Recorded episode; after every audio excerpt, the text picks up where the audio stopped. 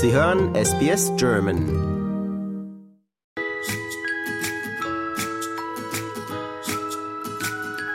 Ich habe hier David Hauser im Studio. Willkommen, David. Hallo Julia, freut mich hier zu sein.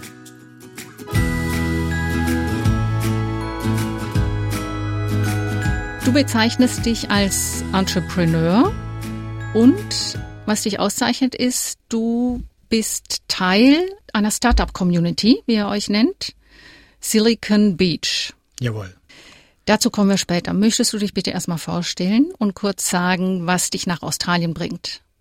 Ja, super.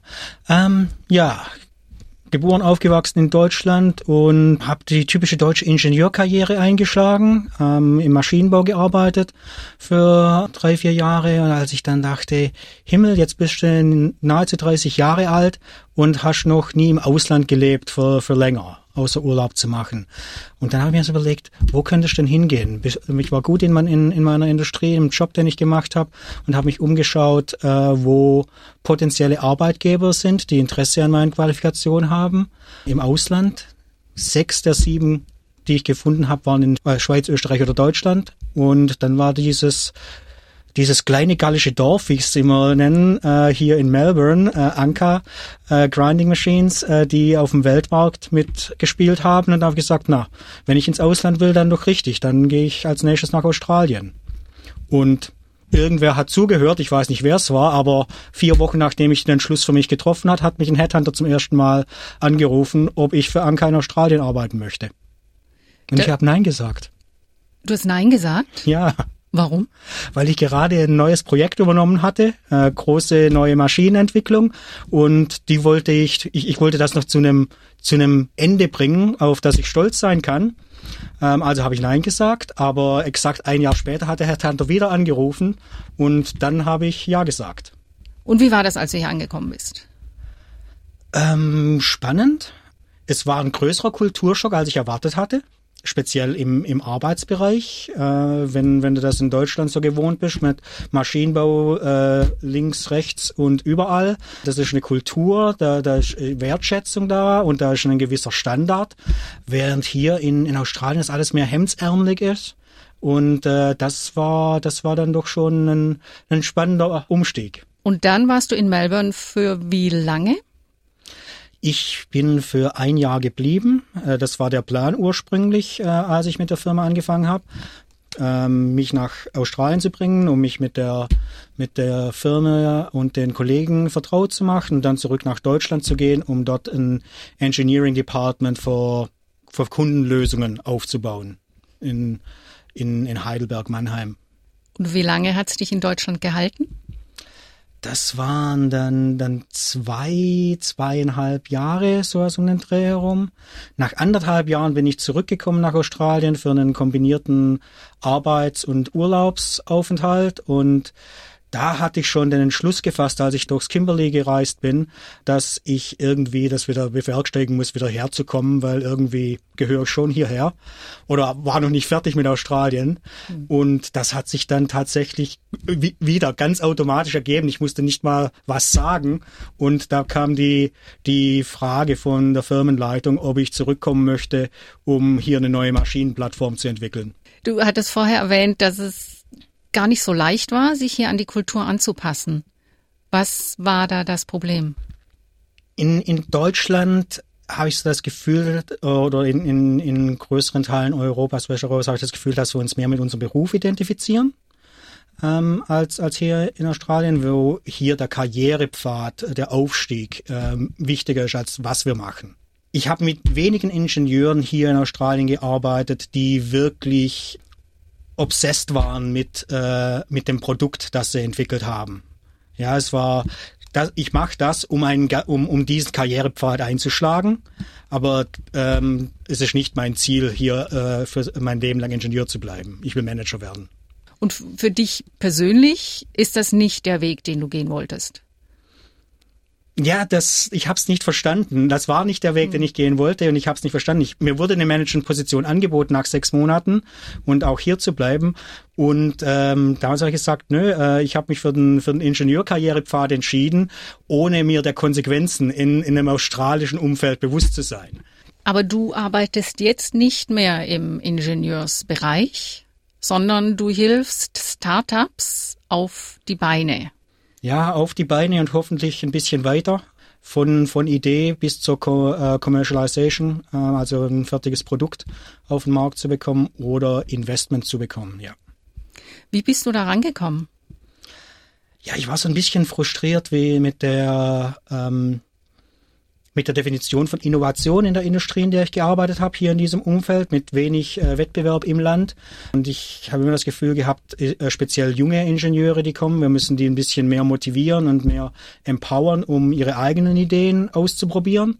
Das ist mir nicht gelungen, das in, in meiner damaligen Situation umzusetzen. Und irgendwann habe ich gesagt, also wenn ich da was machen will, dann muss ich ein bisschen in ein freieres Umfeld kommen und habe angefangen, mich im Startup-Bereich, im Startup-Ecosystem umzuschauen. Und wenig später haben wir dann hm, die mutually beneficial Entscheidung getroffen für die Firma und mich, dass ich eine neue Karriere anstreben sollte. Die jetzige Firma, die Silicon Beach, als ich in da reingestolpert bin, das war meine erste Erfahrung, meine, eine meiner ersten Erfahrungen im Startup-Milieu äh, hier in Melbourne. Ähm, in Silicon Beach war recht einzigartig, weil es die, die freundlichste und die, die äh, die netteste Atmosphäre äh, war, die ich gefunden habe, als ich äh, eines de deren Events besucht hatte. Ja, keiner hat versucht, ja was zu verkaufen. Jeder hat nur ehrliche, ähm, ehrliche Advice. Oh, manchmal die deutschen Worte. Ra Rat. Ehr ehrlichen, ehrlichen Rat äh, äh, gegeben, ja. Und äh, das, das hat mich äh, sehr beeindruckt. Und so bin ich in diese Community reingestolpert. Und damals war Silicon Beach noch keine, keine Firma. Es war nur Meetup-Groups basically. Und dann habe ich angefangen, angefangen dort äh, Events mitzuorganisieren und über die Jahre immer tiefer reingerutscht. Und dann kam Covid. Äh, wir mussten ähm, alles verändern. Live-Events äh, gingen online und durch die Störungen äh, durch Covid ist es gekommen, dass ich diese Community geerbt habe. Ach so. Was ist denn da jetzt deine Jobbeschreibung? Äh, wir haben eine Non-for-Profit eröffnet, mhm. die Community in die Non-for-Profit übertragen und mein Job ist CEO und Mädchen für alles. Wir sind noch nicht so groß. Mhm. Ähm, das ist die, der Non-for-Profit-Arm und äh, in meinem kommerziellen Arm, da bin ich auch Founder und CEO und ähm, Startup Advisor, Design Thinking Facilitator äh, und äh, Innovation Coach. Kannst du mal ganz kurz von Anfang an erklären, wie das funktioniert. Also ihr seid quasi eine Plattform für Gründer aus dem Bereich Nachhaltigkeit, die eine Geschäftsidee haben. Und nicht, nicht nur für Gründer, auch für jeden, jede Person in, in Australien, die Interesse hat, sich mit äh, Startups im, im Sustainability-Bereich äh, zu beschäftigen. Ja, viele Leute kommen zu uns, die wissen, sie wollen was in dem Bereich machen, aber haben keine Erfahrung, haben keine Idee, mit der, äh, ähm, mit der sie sich wohlfühlen, aber sich mit mit den Leuten zu umringen, ja, die im selben im selben äh, Feld spielen, das hilft einem äh, die die mit Ideen ähm, aufzukommen und äh, ja zu lernen, wie man wie man von Idee startet, um dann später ein, ein fertiges Produkt zu haben. Einer der berühmtesten Menschen, die bei Silicon Beach eine Geschäftsidee gepitcht haben, ist Mike Cannon Brooks. Ja. Ja, der Mitbegründer des Softwarehauses Atlassian ja. und jetzt Multimilliardär. Ist das eine einzigartige Geschichte oder gibt es sowas tatsächlich öfters? In der Größenordnung ist das schon äh, sehr einzigartig. Und man muss auch sagen, das war lange, lange bevor ich zu Silicon Beach kam. Das war äh, 2008 äh, um den Dreh herum, als Silicon Beach gerade frisch gegründet wurde in Sydney.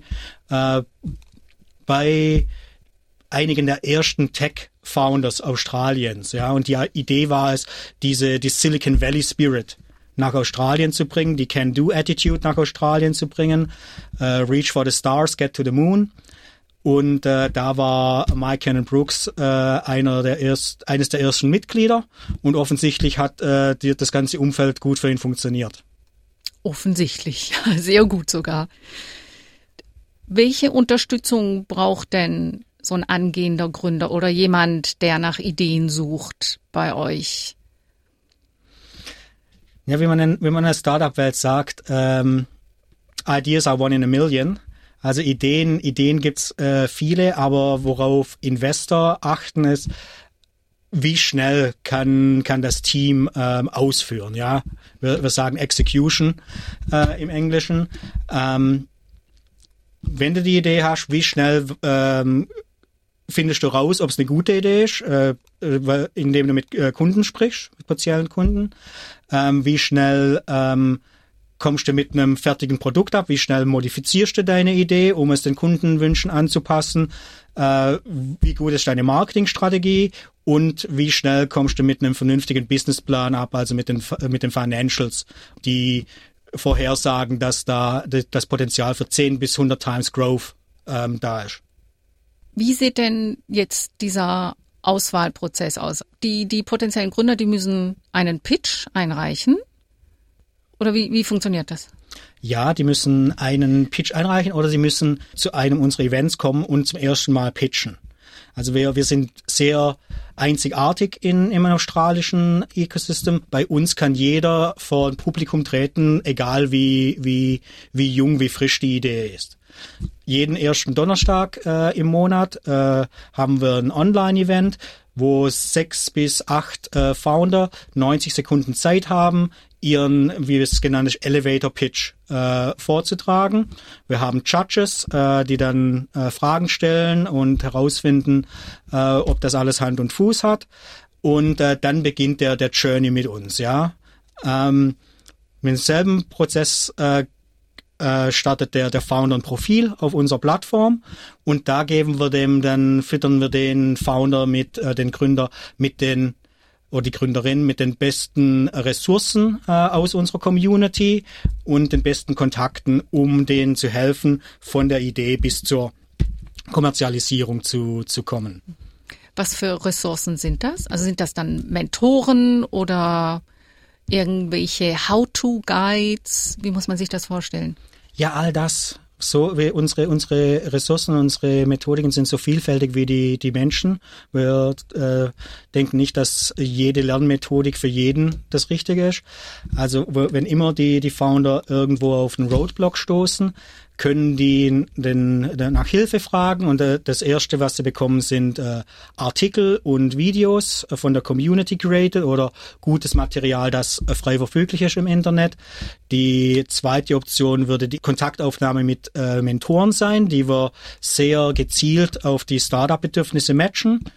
Äh, dann haben die Founder auch die Möglichkeit, die Community zu fragen. Ja, also nicht jeder kann alles, aber wenn wir genügend Leute haben, haben wir alle Fähigkeiten an Bord, ja. Also wenn ein, Techni ein technischer Founder zum Beispiel Hilfe mit Financial Modeling oder Marketing braucht, aber nicht das Geld hat, um jetzt einen professionellen Service anzuheuern, dann können sie einfach einen Value-Austausch äh, in zwischen zwei Foundern oder Community-Membern stattfinden. Oder noch nicht implementiert, bald kommt in der Zukunft ein Marketplace, das äh, Unternehmen, äh, Accountants, Lawyers, äh, Marketing äh, Folks, Freelancer können auch ihre Services für Bezahlung anbieten, um eben diesen einen Roadblock schnell zu überkommen. Hm.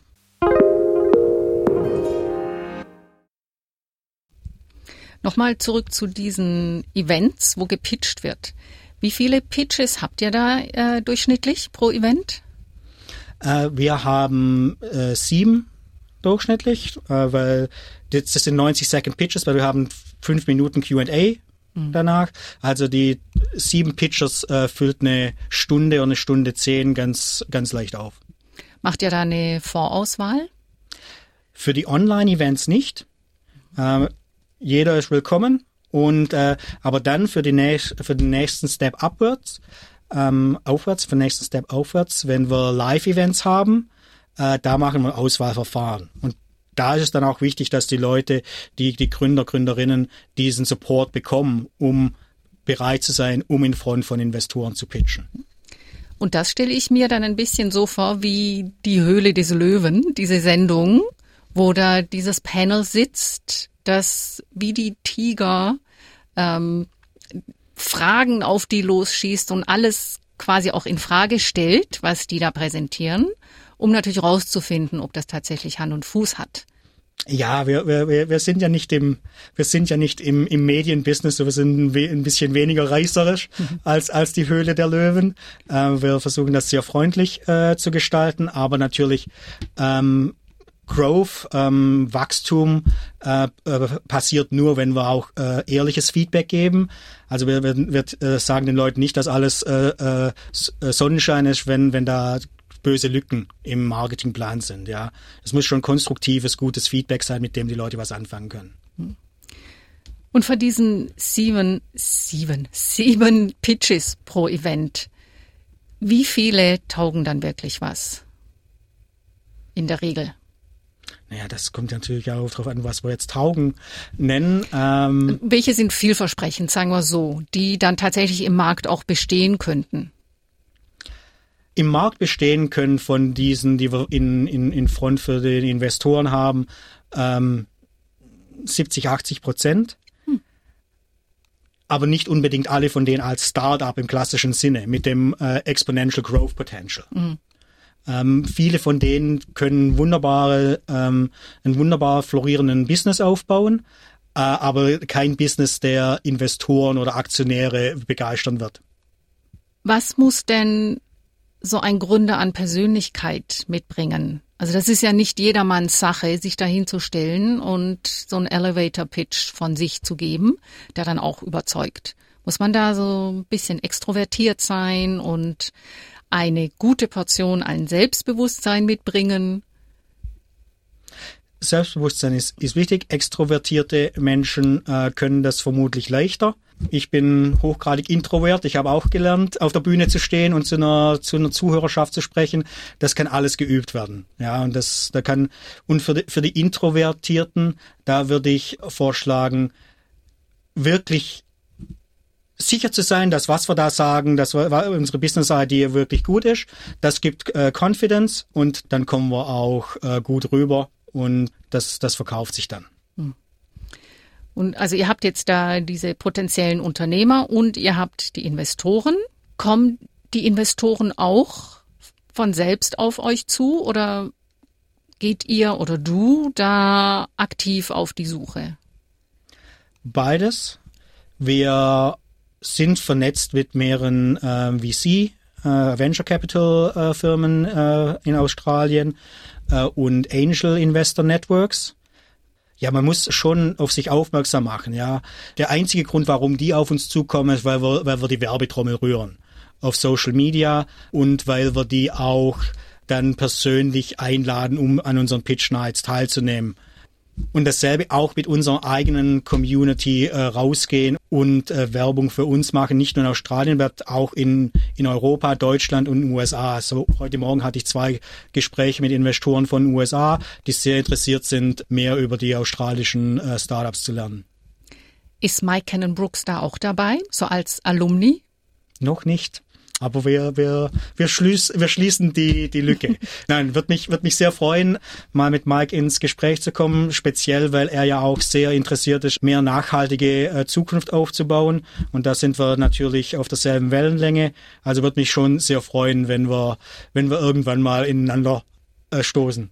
Nochmal kurz zur Erläuterung. Venture Capital, das ist quasi Risikokapital, das die Investoren in Unternehmen oder in Ideen pumpen, die einfach ein hohes Risiko haben, dass es nichts wird, dass das Geld dann verloren ist. Ja, nein, also Venture äh, Capital, das ist ein Aspekt in, in Startup Investment, Early Stage, also frühzeitig in die Startups äh, mit hohem Risiko, aber auch hohem Gewinnpotenzial zu investieren. Aber nicht alles geht in Venture Capital, geht in die Early Stage Startups. Vieles geht auch in Startups, die schon more evolved sind und die dann sich mit anderen Startups vereinigen, die mehr, mehr Wert generieren durch Kollaboration oder Merges. Was ist denn da die Grenze, ab wann ein Startup nicht mehr als Startup bezeichnet wird? Uh, spannende Geschichte. Da hat jedes Land, jeder Markt so seine eigene Definition. Es ist einfach, einfacher mit einem Unicorn, sobald du eine Billion Dollar wert bist, Billion Dollar, bist du ein Unicorn. Nicht mehr ein Startup. Ich sag's jetzt mal, und da mögen mich einige Zuhörer für zerreißen oder auch nicht, äh, wenn, wenn eine Series A Investment geschafft hat, also wenn, wenn deine Investor mal fünf Millionen aufwärts in dich investiert haben. Okay. Dann, dann, dann fängst du an, ein Team aufzubauen, zehn Leute und mehr, und dann bekommst du ein Scale-up. Du hast dein Product Market Fit bestätigt, also du hast Kunden, zahlende Kunden auf der Plattform bestmöglich. Das Business Model hat sich bewahrheitet und jetzt geht's nur darum, ähm, so viel neue Kunden auf die Plattform zu bringen wie möglich. Was für eine Art von Unternehmen sind das dann? In Australien ist es schon so, dass die das, was wir als Startup bezeichnen, muss einen Technologiefaktor beinhalten. Das hat so die, die, die Gesellschaft, die Regierung äh, so definiert. Äh, das, was wir hier als Startup bezeichnen, Technologie, Smart ähm, Software Component hat, ja. Weil es ist leicht zu skalieren. Ja, du musst keine Produktions-, keine neue Firma äh, bauen, keine neue Werkhalle bauen. Du kannst so viele Kunden, wie du möchtest, an Bord nehmen. Das heißt, das Wachstum kann sehr schnell passieren. Natürlich mit Nachhaltigkeit, wir würden nicht CO2 reduzieren, ähm, nur mit Software. Das geht nicht. Wir brauchen da auch physische Produkte. Und das kommt jetzt langsam ins Bewusstsein hier in Australien auch. Und Covid war natürlich ein Katalysator für das, weil wir festgestellt haben, ja, wenn du zu 90 Prozent abhängig von Importen bist, dann bist du auch mal ganz schön schnell alleingelassen. Hm. Was war denn bisher die beste Idee, die du gehört hast? Beste Idee. Das ist schwierig. Also. Oder eine der besten. Smart Heal ist so eine, eine Idee, eine tolles Community-Member hat eine App entwickelt, die über Computer Vision eine Wunde, eine Schnittwunde oder ähnliches ähm, analysiert. Wie groß vermisst die Wunde, analysiert die Farbgebung und alles Mögliche, stellt fest, äh, in welchem Zustand die Wunde ist. Und dann äh, im ersten Schritt wird das äh, von einem Arzt überprüft, dass die App das richtig macht mit den Hinweisen zur Wundpflege, die die App dann bereitet. Das Bild wird äh, an den Arzt geschickt, ja. Ja, tatsächlich. Und der Arzt ist irgendwo, der, der muss nicht vor Ort sein, ja. Mhm. Und dann gibt der Arzt da Vorschläge, wie die Wunde zu behandeln ist. Aber weiter denkend könnte die App mit AI, Artificial Intelligence, mhm. Künstliche Intelligenz. Künstliche Intelligenz, Dankeschön. ähm, mit künstlicher Intelligenz das auch völlig alleine machen. Also Verletzte überall in der Welt könnten dann optimierte Wundbehandlung bekommen, einfach durch, durch die App auf ihrem Smartphone. Wow. Gab es denn auch eine Idee, die so grottenschlecht war, dass sie von vornherein zum Scheitern verurteilt war? Ja, nee, eine Idee ist niemals zum Scheitern verurteilt. Das ist, wie, wie gesagt, die, die Umsetzung und die Lernfähigkeit äh, äh, anzupassen. Wenn wir eine Idee haben äh, als Menschen, kommt das immer aus der Beobachtung eines Problems, das wir sehen. Ja, mit einer dummen Idee aufzukommen zum Spaß, das, das macht ja keiner, der, der wirklich in, auf die Bühne geht und, und das teilt, ja, in, in unserer Community. Die Frage ist, wie schnell können wir, können wir rausfinden, wie viele potenzielle äh, Nutzer von der Idee gibt es und wie viele potenzielle zahlende Kunden gibt es. Das sind ja oftmals zwei unterschiedliche Kategorien. Und nur wenn wir das, die, diese Zahlen haben und die vergleichen können, können wir sagen, ob die Idee erfolgsversprechend ist oder nicht. Hm. Ihr unterstützt ja Projekte im Bereich Nachhaltigkeit. Und jeden Tag kriegen wir Nachrichten auf unserem Bildschirm, die uns zeigen, es ist eigentlich 15 Minuten nach zwölf. Da du in diesem Bereich arbeitest, gibt dir es Hoffnung, dass wir das Klima doch noch retten können mit all diesen Leuten, die diese Ideen haben für eine nachhaltigere Zukunft?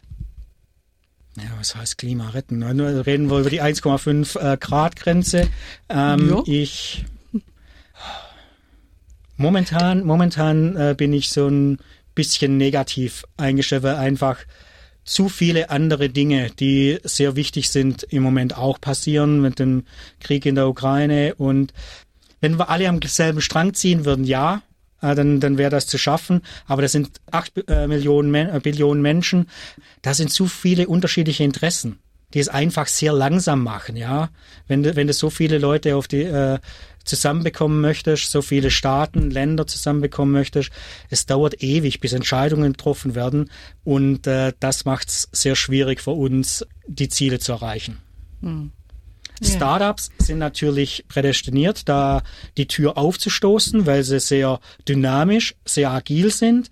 Da müssen wir mehr investieren, dass wir mehr für Startups in dem Sustainability-Bereich kreieren. Die können wirklich uns aufzeigen, was möglich ist, was große Organisationen, ganze Länder oder oder Organisationen wie die United Nations oder die European Union können das so nicht in der Geschwindigkeit. Das ist ein sehr gutes Schlusswort. Vielen Dank, David. Vielen Dank, Julia.